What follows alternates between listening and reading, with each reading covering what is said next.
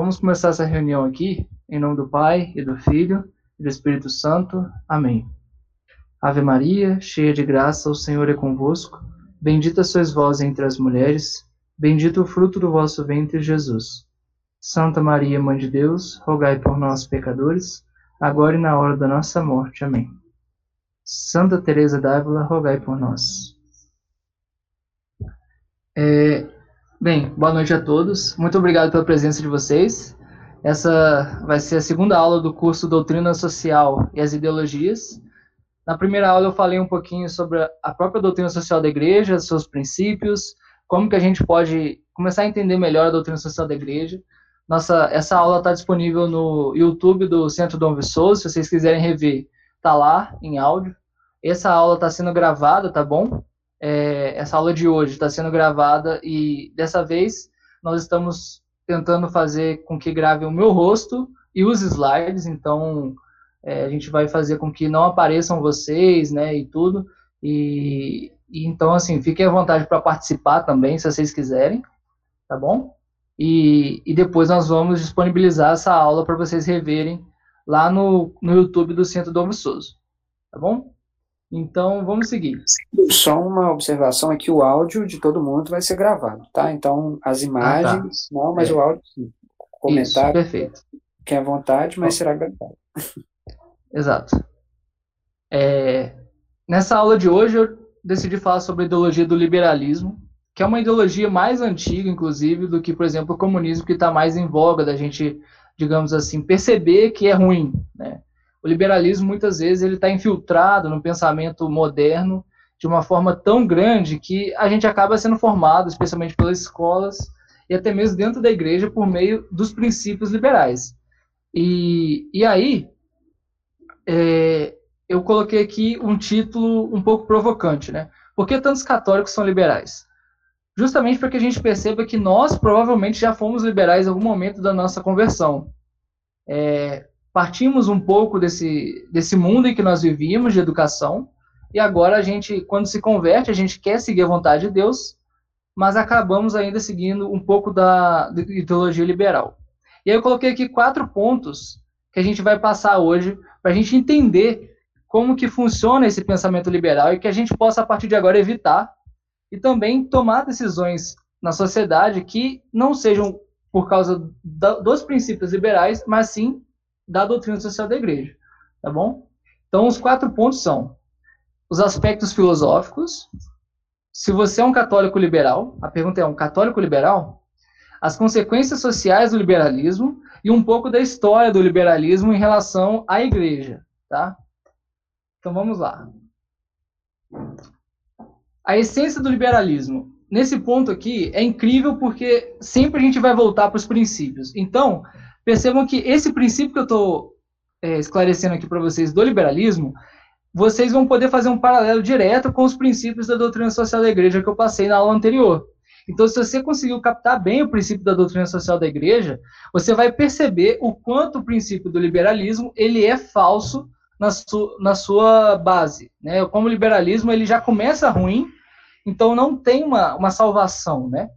É, não tem uma salvação do liberalismo. Eu coloquei aqui, a partir desse livro aqui, deixa eu ver se eu consigo pegar para vocês. O, o liberalismo é pecado o nome do livro. Muito bom esse livro. Ele é feito por perguntas e respostas do padre Félix Sardá. Muito bom mesmo. E aí ele coloca, olha só, a, o princípio do liberalismo é a absoluta soberania do indivíduo com a inteira dependência de Deus e da sua autoridade. Então percebam, três coisas: a soberania do indivíduo, a independência em relação a Deus e da autoridade de Deus. Olha só, Lembra que eu falei na primeira aula sobre a distinção entre pessoa e indivíduo? Hoje a gente vai focar um pouco mais no que seria esse indivíduo que contrasta com a posição de pessoa. E aqui tem a história do pensamento. Em um, um pequeno parágrafo, eu coloquei que começa com o nominalismo no século XIV, passa por Descartes e chega a Kant. E o pior, tudo isso ocorre porque eles vão retirando a ideia de causa final da natureza a partir desses caras, quando o pensamento filosófico vai evoluindo, eles começam a perceber que, para eles, a finalidade das coisas não existe de fato. Quem coloca a finalidade é a vontade humana. Então, por exemplo, quando você vai, vai beber uma água, um copo d'água, essa água só serve para matar a sede porque você colocou o desejo naquela água de matar a sua sede. Algo do tipo. Digamos assim, bem, bem raso, falando bem raso aqui, a ideia deles é essa, de que a finalidade dos objetos, das coisas reais, elas só acontecem a partir da intenção humana, do, da deliberação humana. E o, o outro ponto que eu quero destacar aqui é sobre a dúvida metódica do Descartes, que quando ele faz aqui esse cogito ergo sum, que significa penso logo existo, ele coloca a precedência do pensar à frente da existência. Qualquer pessoa, qualquer pessoa comum e, e que realmente colocasse um, um pouco de realidade no, nesse pensamento, iria falar: não, eu penso porque eu existo. E não eu penso, então eu existo. Não é uma consequência. Ele não pode colocar essa, esse conectivo de, de consequência entre o pensar e o existir. Se nós fôssemos levar isso é, em prática, nós poderíamos falar isso apenas para Deus. Porque Deus é aquele que, quando pensa, cria. Entende? Nós não. Nós somos criaturas. Então, nós, quando pensamos, nós não somos necessariamente. Nós somos e por isso pensamos. O que, que o Descartes fez nesse momento? Ele inverteu a ordem do conhecimento e colocou primeiro a abstração intelectual da razão dele à frente dos conhecimentos da própria realidade que já existe. Então ele colocou que aquilo que ele consegue alcançar sozinho é a base do conhecimento. A partir daí é que eu vou conseguir realmente compreender a verdade. Certo? Por que, que isso é um problema? Vamos seguir. Porque se eu sou a base da razão, então a fé parte de mim e não da criação em relação a Deus, ou seja, e não em relação a Deus se manifestando até mim. Percebam, é, se nós é, duvidamos da existência das coisas, primeiramente, mas compreendemos que apenas a minha razão subsiste, então a minha fé parte do meu querer e do meu conhecer. Entendeu? Então, a partir desse momento, a fé ela fica relacionada diretamente ao assentimento da minha razão, para que eu fale assim: ah, não, tudo bem. Ela é quando eu decidir que é. Entenderam? Então, o que acontece é que a fé ela perde do seu caráter é, não só de poder, mas de unidade. Porque Deus, que é uno e se revela por meio da fé, que é una, quando chega na inteligência das pessoas, as pessoas podem entender errado. Mas não é mais a fé que tem a prioridade, é a razão. Então, se a pessoa tem algum descuido da razão, ela não vai conseguir alcançar a fé verdadeira. Porque ela, ela acha que ela tem que alcançar a razão por si mesma. Que a fé tem que ser justificada pela própria razão. E aí a gente vai ver as consequências disso na igreja que vem aqui embaixo, que vem a questão da autoridade. O liberal ele tem um problema com a autoridade. Ele não sabe lidar com a autoridade. Quando os liberais, por exemplo, alcançam o poder político, o que acontece é uma certa ditadura, se nós formos olhar com bastante cuidado. Porque eles não têm essa noção, eles não conseguem balancear a autoridade. Ou não existe autoridade, ou ele é autoridade. Entende? Porque ele não consegue, de fato, balancear essa autoridade. E em relação ao, a nós católicos, quando nós adotamos o pensamento liberal, o que acontece? A gente não consegue interagir com a hierarquia da igreja. Por quê? Porque a gente começa a falar, não, mas esse ponto de fé aqui, eu posso discordar, porque isso aqui faz com que a fé evolua. Isso aqui faz. Não é bem assim. A hierarquia da igreja já preparou todo um instrumento para conseguir fazer com que a fé fique mais clara e não que evolua. Isso se chama concílios. Os concílios são para isso. Então o que acontece é que os bispos percebem que, opa, tá tendo um desvio de fé aqui. Entenderam? Mas a fé ela nunca se altera, porque a fé é a revelação do próprio Deus. Como Deus não muda, a fé também não muda. Entenderam? Então, quando nós estamos questionando a hierarquia da igreja de forma formal, em relação à fé, nós temos que entender, ó, nós estamos questionando a fé, né, a forma como eu interpreto os dogmas, ou, na verdade, eu estou pedindo um esclarecimento da autoridade. Porque pedir um, um esclarecimento você pode. O que não pode é você questionar a autoridade quando ela sentencia em matéria de fé. Entenderam? E o liberal ele tem essa tendência de questionar a razão dessas coisas, e é aqui que começa essa questão: ah, não, você precisa ser pensador independente. Por quê? Porque aquele que pensa independentemente demora mais para alcançar a verdade. No sentido de que, se você não apoia naquelas pessoas que já pensaram por você as coisas mais básicas, dificilmente você vai chegar ao voos mais altos. Só se você for um gênio. Mesmo assim, provavelmente você vai errar em muita coisa. Então, o liberal ele tem essa, essa mentalidade individualista. E esse é um outro ponto que eu não coloquei no slide, mas que vale a pena comentar, que é trazido em encíclicas como do João Paulo II, que chama Laborens Exercens, que ele fala do problema do individualismo, que você encontra na sociedade, mas isso eu vou falar mais para frente, mas você vai encontrando na sociedade pessoas que só vão se importar com as próprias necessidades e desejos. Então você quebra toda a interação social. Mas isso eu vou falar mais para frente um pouquinho. Espera aí. Ok. Ah, ótimo. Então, se, se ele já tem esse problema com a hierarquia da igreja, como que o pensamento liberal vai se relacionar com Deus? E aqui vem o ponto central que o padre Félix Sardá fala. Assumir o princípio liberal é incorrer em erro de heresia. Praticá-lo é uma imoralidade radical. Vamos destrinchar essa frase. Assumir o princípio liberal é uma heresia. Por que é uma heresia? Porque quando você coloca a independência do indivíduo, da sua razão, à frente da fé, você novamente faz com que a fé esteja subordinada ao seu próprio juízo. A fé, ela está aí para toda a humanidade. Ela não está aqui só para você. Então, se você começa a julgar a fé, quer dizer que ela não está mais para toda a humanidade, já que você tem o direito, digamos assim, de julgar ela verdadeira ou não. Esse julgamento é impossível, porque é a revelação do próprio Deus. Se ele falou, é verdade. Uma coisa é você assentir por liberdade a essa fé. Ou, por exemplo, as pessoas podem negar a fé? Podem. Mas a consequência também já está escrita. A consequência de negar a fé é o inferno. Entenderam? Isso também é, é de fé. Então você veja que a fé não é dependente da razão e da subjetividade das pessoas. A fé é algo que está na realidade, está na história da igreja, está na vivência da própria igreja, entendeu? E ela não depende de qualquer julgamento pessoal. Então, ela é uma heresia nesse ponto. E praticá-la é uma imoralidade radical. No sentido de que, quando você pega esse princípio e atua na sociedade, transforma a sociedade por meio dessa ideia, você está desordenando aquilo que estava anteriormente ordenado, ou então você está só mudando o problema.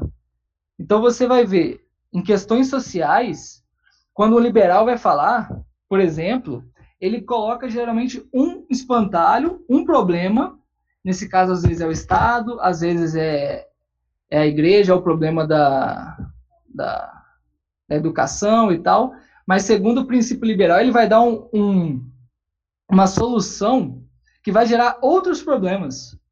Entende? Não vai solucionar. Então, não vai ordenar a sociedade segundo a sua finalidade. Por quê? Porque justamente eu já disse anteriormente. Para eles não existe finalidade. Existe o princípio da soberania individual e todo o resto deve servir a esse princípio. Entenderam? Então a gente tem que pensar um pouquinho sobre essa questão. Eu estou seguindo apenas uma, um princípio de que cada um cuida da sua vida, independente do que está acontecendo de fato, ou eu quero realmente entender a realidade e agir segundo a minha natureza e a natureza das coisas.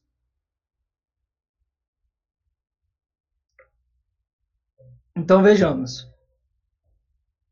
O liberal está sempre distinguindo entre objetivo e subjetivo. Mas o que prevalece é aquilo que é subjetivo no sentido de que é, o seu modo de pensar não necessariamente tem um, uma explicação ou, ou é explicado na realidade. Ele pode chegar ao erro para ele, mas como ele vai estar tá dizendo que é verdade, ele teria o direito de viver sob o erro.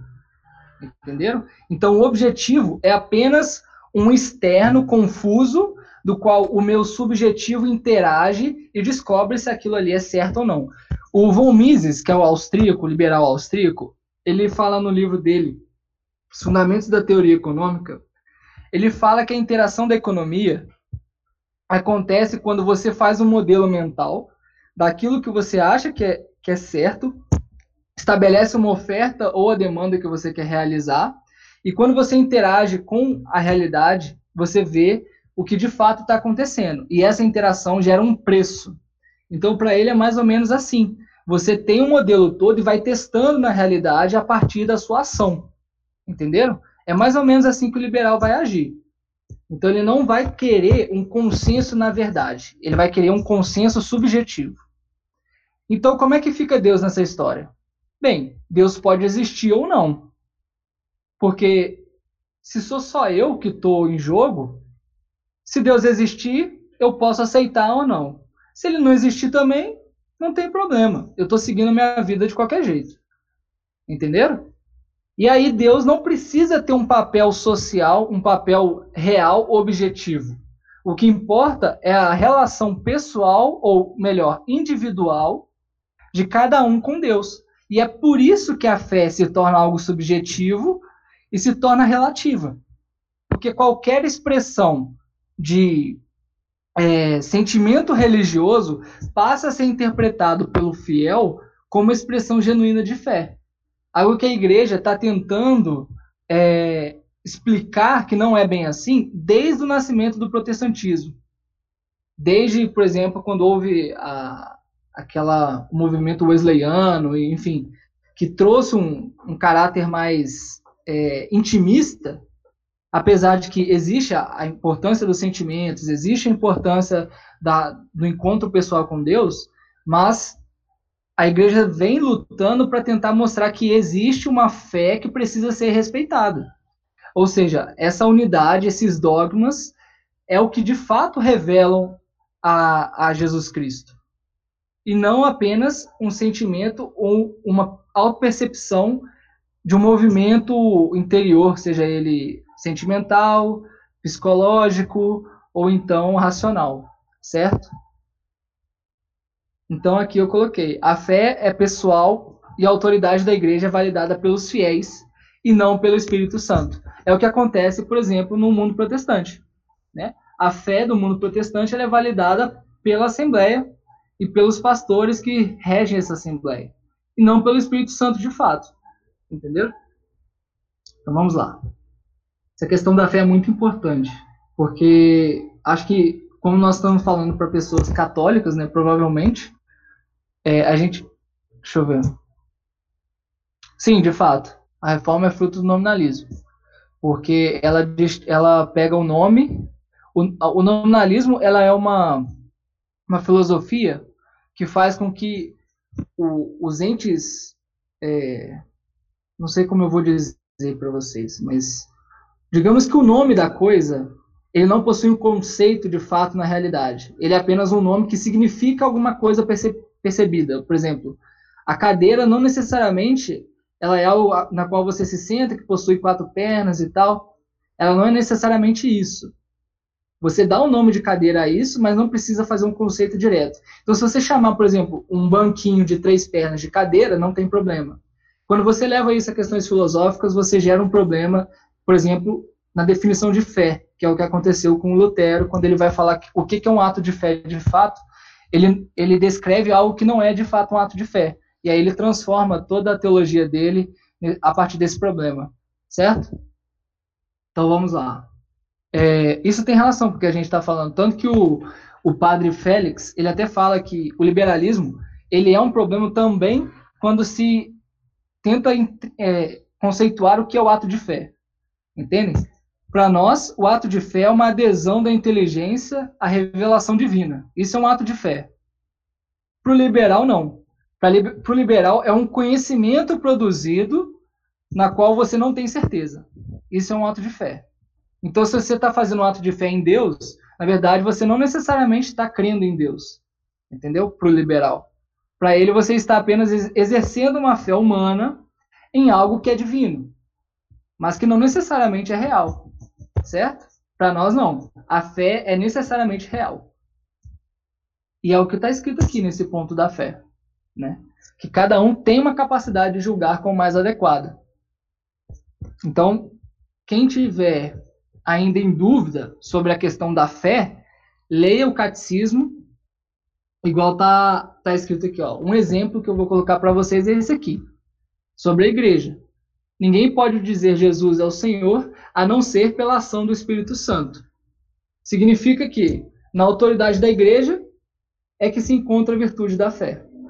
Cada um vai poder fazer o seu exame de consciência, fazer a sua, a sua concepção do que, que você está vendo como fé e olhar o catecismo.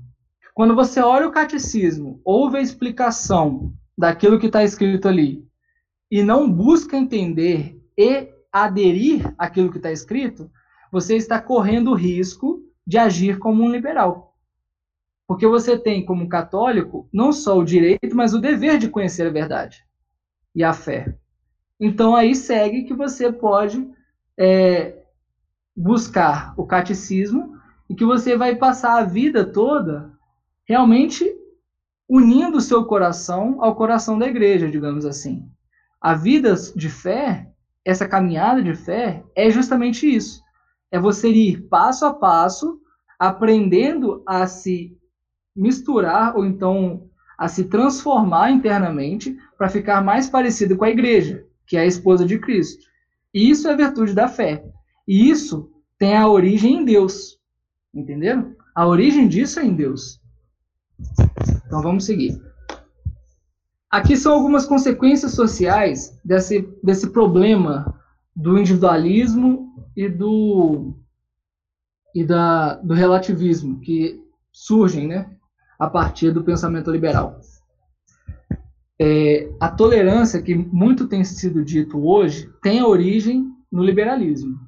Porque no início, quando a Igreja Católica, no início, digamos assim, do século XVI, né, que a Igreja Católica ainda tinha uma força muito grande de educação, é, a Igreja tinha o, o dever e a autoridade para mostrar que, olha, isso aqui é um erro. Por isso que existia o índex. Olha, isso aqui não é para a maioria das pessoas lerem, porque as pessoas não têm a capacidade intelectual para chegar à compreensão correta desses livros, por exemplo.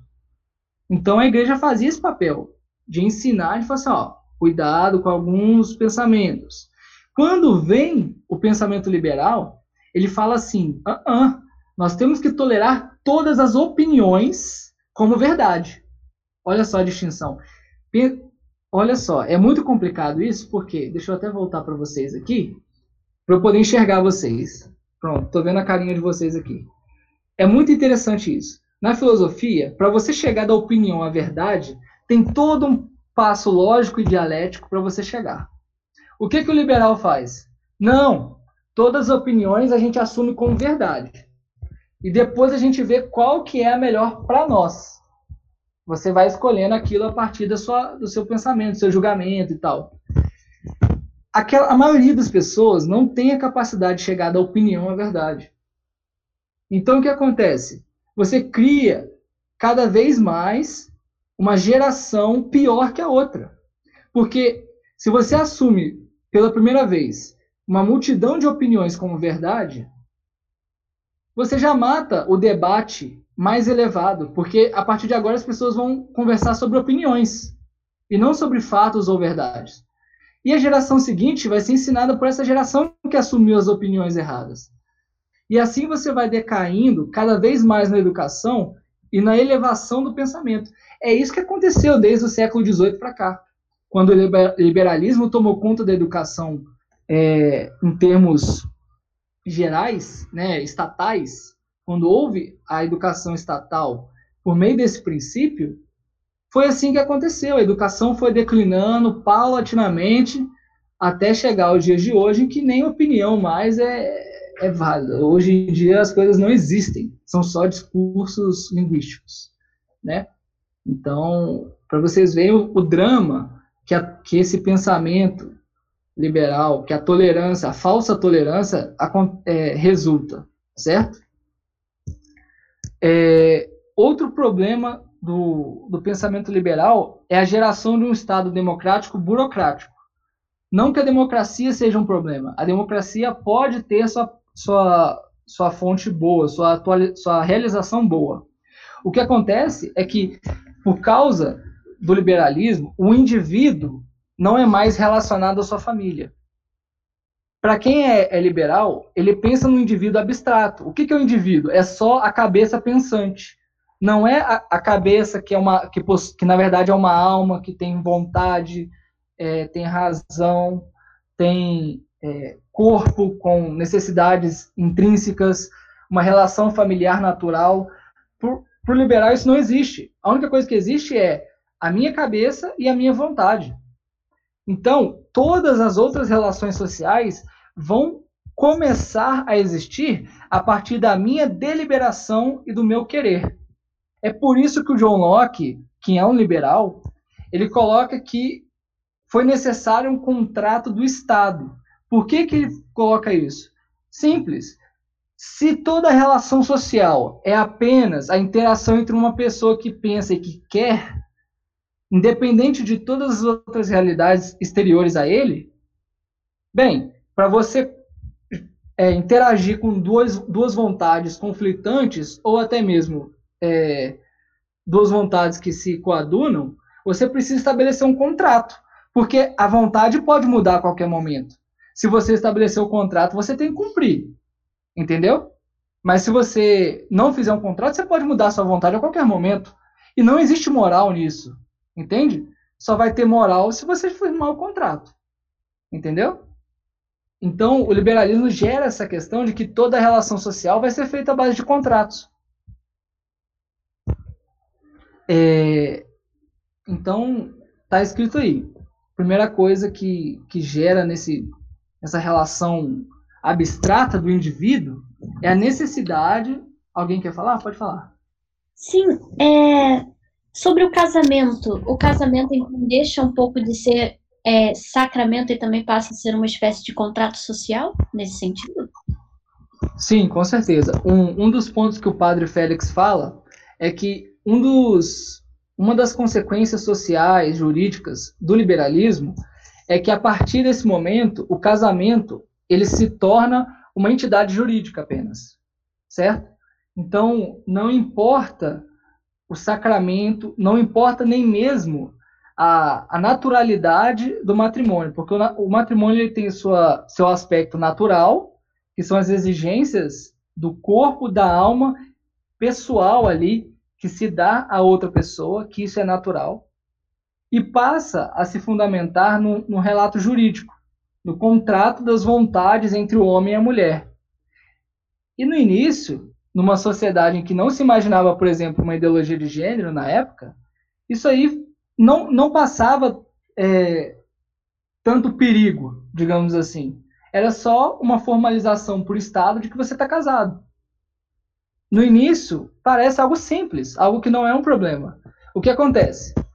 O pensamento liberal, como eu já falei, vai, caindo a opinião cada vez mais é, pobre de pensamento, a fé, se você for olhar os países mais liberais do mundo, a fé nesses países vai cada vez mais. Ou é, é interessante, isso aí aconteceu nos países protestantes. Os países protestantes, eles tiveram toda uma revolução super fervorosa para o protestantismo, na Suécia, na Alemanha e tal. O que, que aconteceu depois de 100, 200 anos? A maioria dos países são ateus.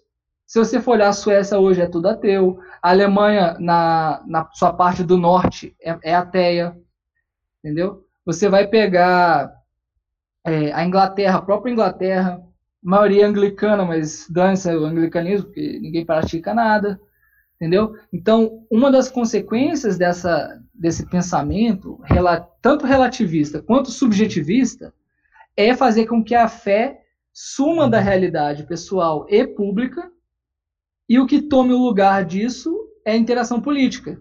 É o Estado. Entendeu? Então, o que aconteceu nesses países foi isso. E a mesma coisa hoje acontece com o casamento.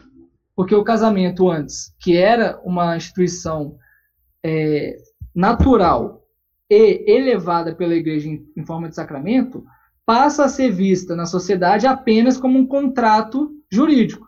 É por isso que as pessoas têm o sonho de casar na igreja para fazer festa e não para receber o sacramento. Porque esse pensamento liberal já chegou a esse fim em termos de casamento. Né? No pensamento do casamento, o, o pensamento liberal já chegou ao, ao, seu, ao seu término, já tem o um máximo ali. O próximo passo é só falar que o casamento pode ser poligâmico, se todo mundo concordar, que pode ser entre, é, infelizmente, pai e filho, pai e filha, entendeu? Se concordarem, qual o problema? É a tendência, entendeu? Esse que é o problema. E a origem está tudo aí. Vamos lá, seguindo. É... Ah, é. E como que todas as coisas vão ser validadas por contrato, o que acontece é quem que vai validar o contrato? Porque duas pessoas, beleza, fizeram um contrato. Mas quem que vai dizer o que, que de fato pode ser feito ou não? Aí surge a necessidade de você justificar como uma vontade popular que possui o poder de instaurar a autoridade. Entenderam? Porque se, se a, a soberania é do indivíduo, como que você vai justificar uma, a existência de um órgão que pode mandar em você na sociedade? Aí você tem que criar outros elementos, como por exemplo, Rousseau criou a vontade popular para dizer que é por meio dessa vontade popular que o Estado tem autoridade de manchar a mente do indivíduo ou mandar no indivíduo. Entenderam? É por isso que existe essa questão de vontade popular e tal. E a burocracia surge como um, um resultado ou uma facilidade prática para você manusear esse monte de contratos. Porque se você faz um contrato aqui agora depois faz outro contrato que injustifica o contrato, que né, quebra o contrato anterior, você, você tem todo um problema jurídico que você vai ter que relacionar e tal. Então a burocracia vai se formando cada vez mais por causa que o Estado assume o poder de autoridade. Entendeu? A autoridade sobre todas as relações pessoais. Não existe mais é, entidades intermediárias, como antigamente existia na Idade Média, por exemplo como a família, as guildas, as associações de trabalhadores, as comunidades de bairro, essas coisas perderam a sua função no momento em que só existe o indivíduo e as suas interações com, com o externo. Aí o Estado toma esse poder de falar assim, não, eu sou a única autoridade capaz de realizar é, a ordem. E aí você gera um problema. Porque ou você deixa de ser liberal no fim das contas, ou você vai ficar sempre lutando entre é, ser liberal e aceitar o Estado, que os liberais até hoje não conseguem fazer direito. O outro passo é óbvio ser o comunista, né, que o comunista fala assim, não, de fato, realmente o, o indivíduo faz muita besteira, vamos jogar todo o problema para o coletivo. Ah, não, o que de fato importa é o coletivo, não é mais o indivíduo. E aí você vai criar outro problema que eu vou falar na quarta que vem, que é o problema da ideologia comunista. Entenderam? Então vamos seguir. É... E outro ponto importante já relacionado ao Estado e à Igreja é o laicismo. Porque hoje a gente vive num Estado que diz ser laico, mas que atualmente, ou seja, na prática, ele age como um ateísta.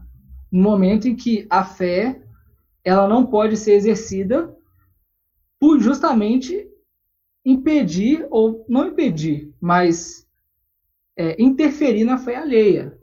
Por que, que isso acontece? Justamente o que eu disse antes. Para a igreja, a fé é uma realidade. Ela não é subjetiva. Então é impossível que aquela pessoa que viva de fato a fé fique é, isolada na sua fé. Então ela acaba interagindo com a fé dos outros. Por quê? Porque está no mandamento da igreja.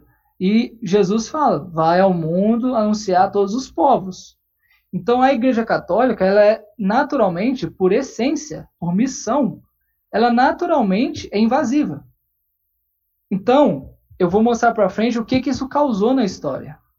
Mas nesse ponto mais teórico aqui, o que acontece é que é, a fé, como ela acaba gerando problemas de debates, porque a coisa mais importante da vida do ser humano é a fé. Se existem pessoas de fé diferente, elas querem descobrir qual é a fé verdadeira. Só que às vezes as pessoas são imorais, são mal educadas, essas coisas todas, então gera discussões, geraram guerras, por exemplo, a guerra dos 30 anos, e tudo isso fez com que a religião deixasse de ser o status de coisa mais importante e a política tomasse o poder desse, desse, desse protagonismo, né? E aí o Estado laico ou laicismo acaba tomando conta. E aí o padre Félix fala também, olha, essa ideia de que você tem que educar todo mundo na mesma base intelectual, é, no sentido de que você não pode praticar sua fé na sua educação, isso é um, um crime contra a pessoa. Porque a fé ela precisa ser praticada. E a, a própria educação tem uma relação íntima com a fé. Então não adianta você ser, ser um liberal bonitinho, né, falar assim, ah, não, eu respeito todo mundo, todo mundo tem que ter o direito de pensar diferente. Não, tem mesmo, beleza. Mas ninguém tem o direito de impedir que as coisas sejam anunciadas como elas são. Entendeu? E o liberal, ele acaba. É, é, é uma contradição, né? Porque é a favor do, da liberdade de expressão, geralmente restrita, mas quando a liberdade de expressão diz que algo precisa ser feito, que as pessoas têm responsabilidade, por exemplo, a fé que diz que você tem uma responsabilidade para com Deus, Aí o liberal fica todo preocupado e fala: não, isso aí é autoritarismo. Entendeu? Então, a Igreja Católica, ela surgiu no início do liberalismo como o inimigo número um do liberalismo.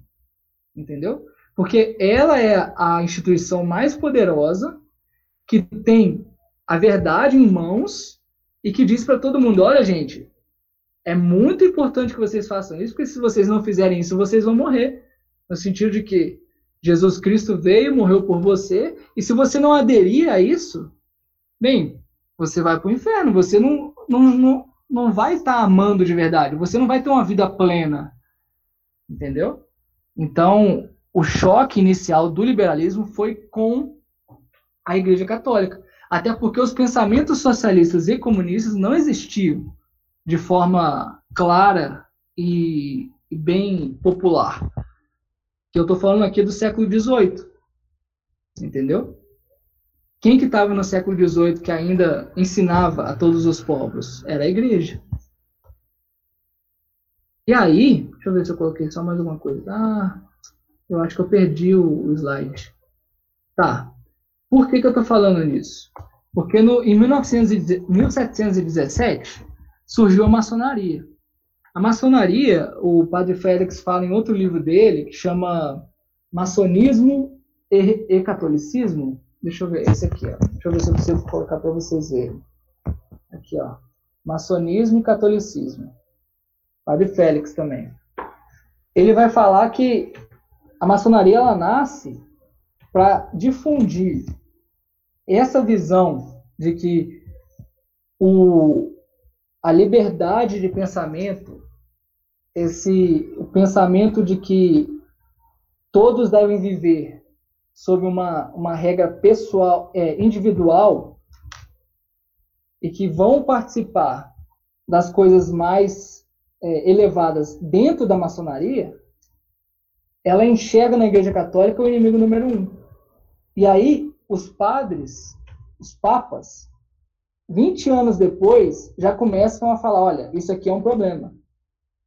O, o Papa Leão XIII fez uma encíclica chamada Humanus Genus, em que ele, ele escreve todo o problema da maçonaria. Quem, quem tiver dúvida pode ir lá acessar. Eu coloquei aqui, ó, na referência, o último ponto da referência. Ele explica direitinho por que, que a maçonaria é um problema, os papas que já condenaram várias vezes, entendeu? E aí, quem quiser olhar sobre esse ponto, pode encontrar nessa encíclica. E, para terminar, um ponto de, de história que eu, que eu trouxe para vocês é a Guerra dos Cristeiros. Por quê? Porque o México, desde o século XIX até o século XX, passou por várias revoluções. E muitas delas eram revoluções liberais. E essas, na Constituição do México, estava escrito que o catolicismo, a Igreja Católica não possuía, não podia possuir bens. É, durante um tempo, os seminários foram fechados. Depois veio um, um, um presidente que virou um ditador, que ele tolerou a educação religiosa, mas depois, em 1917, veio uma nova constituição que perseguiu a igreja de novo, e quem estava por trás dessas coisas era a maçonaria, entendeu? Eram pensamentos, eram pensadores liberais que diziam que a igreja atentava contra a liberdade do homem. Algo que para nós que conhecemos a doutrina, sabemos que é algo assim absurdo. Eu imagino o, o drama das pessoas que estavam naquela época de ver que a igreja é quem traz a liberdade ao homem vendo o Estado acusar a igreja de, de ferir liberdade. E o que aconteceu?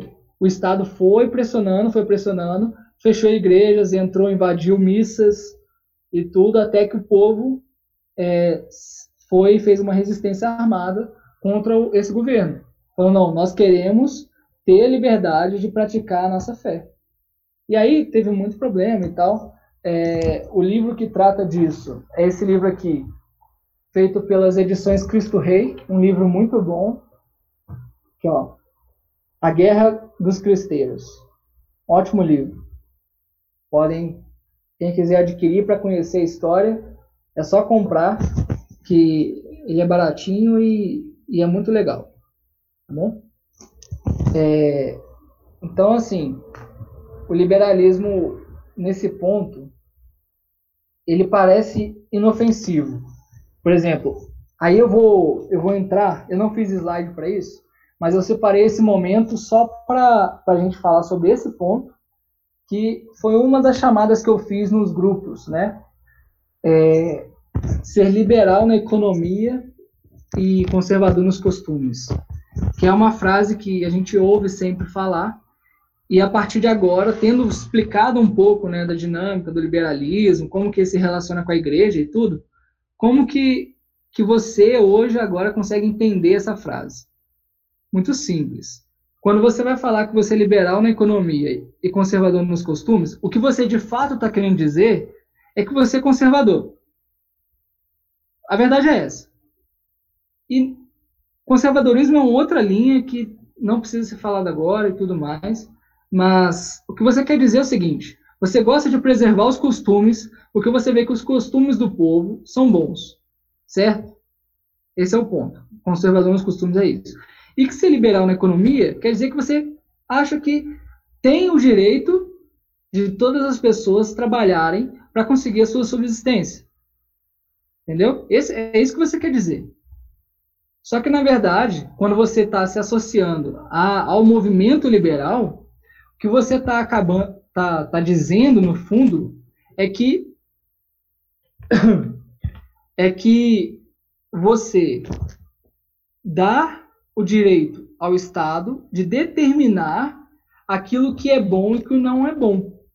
Entendeu? Você está colocando na esfera política apenas é, a autoridade sobre a organização do povo, falando da seguinte forma: olha, o mercado tem que agir livremente, porque o liberal pensa que o, mercado tem, tem todas as suas funcionalidades e que ele é eficiente, quer dizer que todo mundo vai se sair bem, ou não todo mundo vai se sair bem, mas que a sociedade como um todo vai ganhar se cada um buscar os próprios interesses, entendeu? E que você acha que o Estado tem que falar assim, não, é, por exemplo, política reprodutiva, né? o aborto, por exemplo, nós concordamos que o aborto não pode ser liberado. Os liberais já vão falar com você, não, dependendo, pode acontecer. Alguns liberais dizem que sim, outros dizem que não, né? É, outro tema, por exemplo, que, que existe muita divergência, deixa eu ver se eu consigo trazer. É, você lembra algum? Não. É, enfim, eu acho que que está mais ou menos explicado. Alguém tem alguma dúvida sobre esse ponto? Da, do liberal da economia? Por... Oi? Eutanásia, por exemplo, seria um outro ponto? Eutanásia é um ótimo ponto. É um ótimo ponto. Perfeito, perfeito. Porque você choca diretamente contra o direito natural por causa de um, digamos assim, um certo contrato que a pessoa pode fazer, que é um contrato da própria morte. Né? É perfeito isso. A pessoa que está lá, o idoso, ele, ele acha que tem o direito de pedir a própria morte, ou seja, de autorizar o assassinato sobre si mesmo. Não é verdade? Então, o que ele faz é legitimar, por meio da vontade pessoal, do, do, da vontade individual, um crime contra a natureza humana, que é o assassinato. É um exemplo perfeito para falar sobre o liberalismo. Né? Você vê, por exemplo, que a Austrália, que é um país muito liberal, ele, ele acaba tendendo para esse, esse tipo de política. Né? Lá na Austrália, o, o, a eutanásia já é liberada. Né? E muito, o mais engraçado né, é que a, a, as pessoas veem isso como um ato de, de piedade, né, de misericórdia, caridade, tudo. Porque, mais uma vez, o pensamento, esse pensamento liberal já está avançado.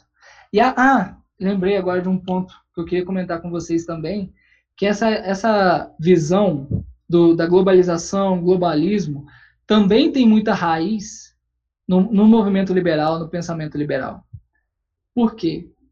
Porque quando você trata de um de uma realidade social, política, na qual só existe o indivíduo e as suas interações com outros indivíduos, a, o, o termo nação, a importância da nação, a importância da comunidade, ela perde é, valor. Então, quando você vai interagir por exemplo, a tecnologia estendeu a nossa interação para todos os cantos do mundo. Então, a noção de comunidade, ela não é mais presente. Então, você precisa de uma regulação internacional para fazer essa interação. Quando, para regular a interação, quando não existiam essas tecnologias e nem, nem a globalização estava avançada, você não precisava regular internacionalmente dessa forma bastavam os estados nacionais para regular os seus próprios países. Mas quando essas interações entre as pessoas são estendidas por meio da tecnologia até o outro canto do mundo, aí sim o, o pensamento liberal diz: não, nós precisamos de um, de um, um Estado burocrático que vai fazer a regulação desses contratos pessoais, individuais, em todo o globo. Entendeu? Então você acaba dando uma autoridade da criação de um Estado internacional em detrimento dos Estados nacionais ou da soberania nacional. É, não vai fazer mais sentido você falar que vai ser de um país, porque cada vez mais você vai ouvir essa questão. A igualdade parece ser algo comunista, mas ela é na base algo liberal no sentido de que para o liberal, só, como existe só a razão e a vontade, é, independente das características pessoais, você tem todo mundo como apenas um número individual. Ou seja, no mundo há 7 bilhões de pessoas. Ponto. Na verdade, não há 7 bilhões de pessoas, há 7 bilhões de indivíduos, que nós vamos tratar aqui por meio de um modelo para alcançar a melhor forma de organizar cada um desses indivíduos. Então você pega a pessoa que possui suas conexões comunitárias, familiares e tudo, atomiza ela, coloca ela como um indivíduo e passa a tratar esse indivíduo a partir de um modelo abstrato. Foi isso que aconteceu na ciência desde o século XVIII. Foi exatamente isso que aconteceu. Nas ciências sociais isso é perceptível. Entenderam? Então, quando você leva isso para o âmbito internacional, você tem justamente aquelas poucas pessoas que vão ter a capacidade de ditar aquilo que é justo ou não no contrato que você vai poder fazer. Você entendeu? E, e aí o, o pensamento liberal vem com força, principalmente nas pautas morais, que né, aí tem todo um, um, problema espiritual por trás, né, da ação do, do demônio para influenciar, enfim, porque o, o, o arquiteto né, do, do, da anticriação é o demônio.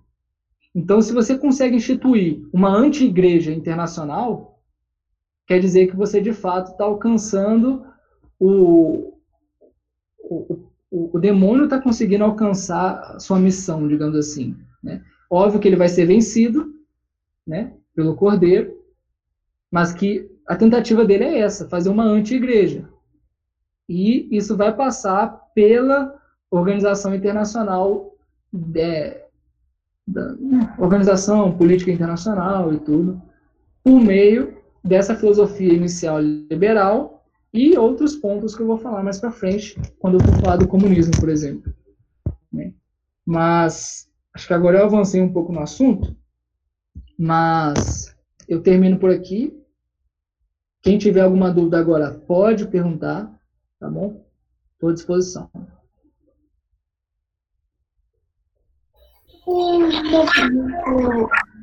Acho que te perguntar. Pode falar, gente. Eu já falei muito. Eu tenho. Oi, boa noite. Boa noite. Eu tenho mais, na verdade, um comentário é, a respeito de, de como o liberalismo pode, pode avançar. Nós assistimos aqui em casa recentemente um filme, não sei, pode ser uma recomendação a vocês, é, se chama Doador de Memórias, o Doador de Memórias. É, a respeito de uma sociedade futurística, né? não sei, talvez vocês já tenham visto. E e é exatamente isso, é uma sociedade que não chega a ser comunista, mas ela é totalmente liberal. E várias coisas acontecem, né? E uma pessoa, né, um indivíduo no caso, ele começa a se incomodar com a, com a situação como um todo, e aí ele vai descobrindo verdades. Verdades mesmo que, que aquilo que ensinaram para ele não era verdadeiro, e assim por diante. É um, um tanto interessante esse filme. E pode Muito... ficar tranquilo, não tem cena imoral, não tem nada, né? O cinema hoje em dia está bem deturpado, mas é um filme bastante interessante nesse sentido. Muito bom. É aquele que, que a moeda é o tempo? Não, não é esse não. Ah, tá. Achei que fosse. Que esse também é interessante, né? Esse do. Mas enfim, é verdade. Outra coisa que, que eu queria falar é que vocês já viram aquele filme Star Wars, né? o, o Star Wars ele é, um, ele é um, um, retrato bem claro de uma sociedade liberal. Se você for olhar o que, que acontece na, naqueles países, cada um dos planetas que ele entra, assim, tem sempre aqueles comerciantes safados que tentam, né, negociar ali e tal. Tem aquele cara que é o caçador de aluguel. É, é toda uma sociedade que ela é moldada para o dinheiro, né? Ela é moldada para o lucro no sentido de cada um tem que se virar para conseguir o seu próprio dinheiro, mas sempre sob um Estado super poderoso que é o Império, né? Então, fazendo uma analogia muito, muito engraçadinha aqui, é, tem muito a ver com, com o filme Star Wars também. É, pode falar, Érica, você queria fazer uma pergunta? É, se sobre o movimento anarquista seria contra o liberalismo ou, na verdade, uma outra versão dele, alguma coisa do tipo. Porque eu sempre pensei na minha cabeça que liberalismo era algo de direita, mas na verdade não. Então. Não. não. O... Eu não sei muito sobre o movimento anarquista, para ser bem sincero. Realmente nunca li nenhum autor anarquista, até porque eu acho que é um, é um movimento irrisório, assim, né, em relação a a todo o esquema intelectual e tudo. É, você vê até pelo, pela própria dinâmica do movimento, quando eles se manifestam na rua, é, os caras se dizem anarquista, mas pedem um comunista. Então, assim, é complicado a gente entender como é que isso funciona. Então, eu não, não sei muito sobre isso. É, só que, qual foi o outro ponto que você, você mencionou? Se o liberalismo é algo de direita, porque eu sempre pensei que fosse. Ah, tá. Então, é, a questão da direita e da esquerda ela tem a ver com aqueles que aconselham o rei, né, no início da, da coisa.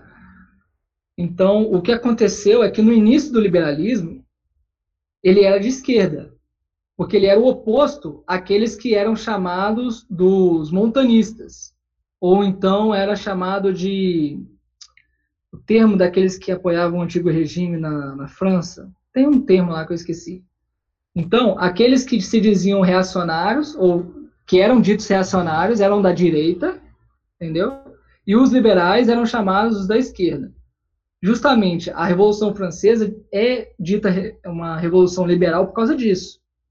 Porque ela traz essa transformação da sociedade pautada na razão, tanto que eles fazem culto a Deus a razão, para que os indivíduos sejam libertados da opressão religiosa.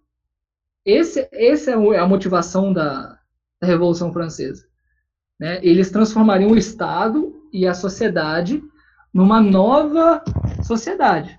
Então, esse movimento revolucionário, que eu vou trazer melhor mais para frente, na outra aula de quarto, eu vou falar de um beato. Quem quiser pesquisar, já pode pesquisar. Chama Francisco Palau, que ele fala muito sobre a ação de Satanás no ambiente político e social. É, mas, mas os liberais nasceram como esquerda.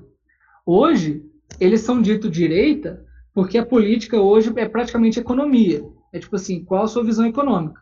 Então eles são de direita, por quê? Porque eles são antítese do comunista ou do socialista. Então, ah não, se o socialista é a esquerda, o liberal é a direita. Nesse ponto ele é, ele é visto direita, entendeu? Mas se nós formos integrar isso num esquema político mais organizado, mais interessante, o liberal é, eu vejo como esquerda, mas assim, é, também ser direita ou ser de esquerda perde um pouco de função quando você não tem um ponto de referência, entendeu? Essa é a visão. Qual que é o ponto de referência? Está falando na, na, na, dimensão econômica, na dimensão moral, na dimensão de organização política, perde um pouco essa referência. Sim, eu diria assim como um todo mesmo, mas parece que ele é realmente mais para a esquerda. É, pode ser dito que sim. Eu acho que pela já pela origem a gente consegue imaginar que ele é mais de esquerda. Ele começa como um partido mais revolucionário mesmo e, e de esquerda. Então acho que faz essa função, entendeu? É, alguém mais gostaria de falar alguma coisa? Ô, Phil, é, eu acho, eu fiquei com a impressão de que então o liberalismo ele é um passo anterior ao comunismo. Perfeito. Né? Uma, uma evolução da outra. Porque ficou a questão de que quem que vai ser o nosso Deus agora, já que não tem Deus? Né? Os liberais começaram a falar, ah, Deus, Deus é cada um, é cada um, cada contrato que a gente faz. Mas aí sempre tiveram que acabar recorrendo ao Estado. E aí Sim. veio surgir uma galera falando, ó, oh, não, é o Estado, então, que tem que fazer tudo. Ele que vai ser o mediador de tudo. É mais ou menos por aí, né? É, é de fato, se, se, você for olhar onde que você pode jogar a fé, por exemplo, né? Cada pessoa, se ela tem a sua noção e ela anula Deus da jogada, né? Deus não é uma realidade que se que se derrama na realidade. Então, o Deus é aquilo que eu vou determinar que é Deus. Então, pode ser, no, no fundo, no fim das contas, é cada um, né? Porque é o pecado original, é a soberba, entendeu? Mas essa, essa, digamos assim, essa imagem de si mesmo é projetada ou no mercado, se você é um daqueles liberais clássicos, ou é projetada no Estado, se você for pensar num Estado, no, na evolução desse pensamento. Então, o comunista, ele vem para tentar consertar o problema do liberalismo na cabeça dele. Ou seja, ele assume alguns princípios liberais, entendeu? Leva esses princípios a uma consequência seguinte, entendeu? E a partir dessa consequência, ele faz um novo paradigma, que é o paradigma comunista socialista. E aí eu vou tratar melhor no próximo passo. Então, o comunismo o, o Chesterton fala isso, né? O Chesterton fala que o, o, o liberalismo vai culminar no, no, comunismo. Não tem jeito. O liberalismo ele é, um, ele é meio que uma transição. Né? Ele, ele já nasceu para ser uma transição. porque ele não possui substância própria, já que tudo é relativo, né? É, não só ele falou isso, até o Schumpeter, que não tem nada a ver com religião e tal, ele fala isso também. Ele fala que o capitalismo, no, no sentido liberal, ele vai dar no comunismo. Então, é mais ou menos assim mesmo, que, é o, a questão. Beleza? Podemos encerrar então? Maravilha. É, então, nesse momento, vamos entregar aqui a nossa, essa nossa reunião, pedir as luzes da fé, que Deus nos ajude. Vamos rezar a oração de São Miguel Arcanjo, para que ele nos proteja do mal das heresias e também dos maus, dos outros males espirituais. São Miguel Arcanjo, defendei-nos no combate, cobri-nos com vosso escudo contra os embustes e ciladas do demônio. Subjugue o Deus, instantemente pedimos, e vós, príncipes da milícia celeste, pelo divino poder, precipitai ao inferno a Satanás e aos outros espíritos malignos que andam pelo mundo para perder as almas. Amém.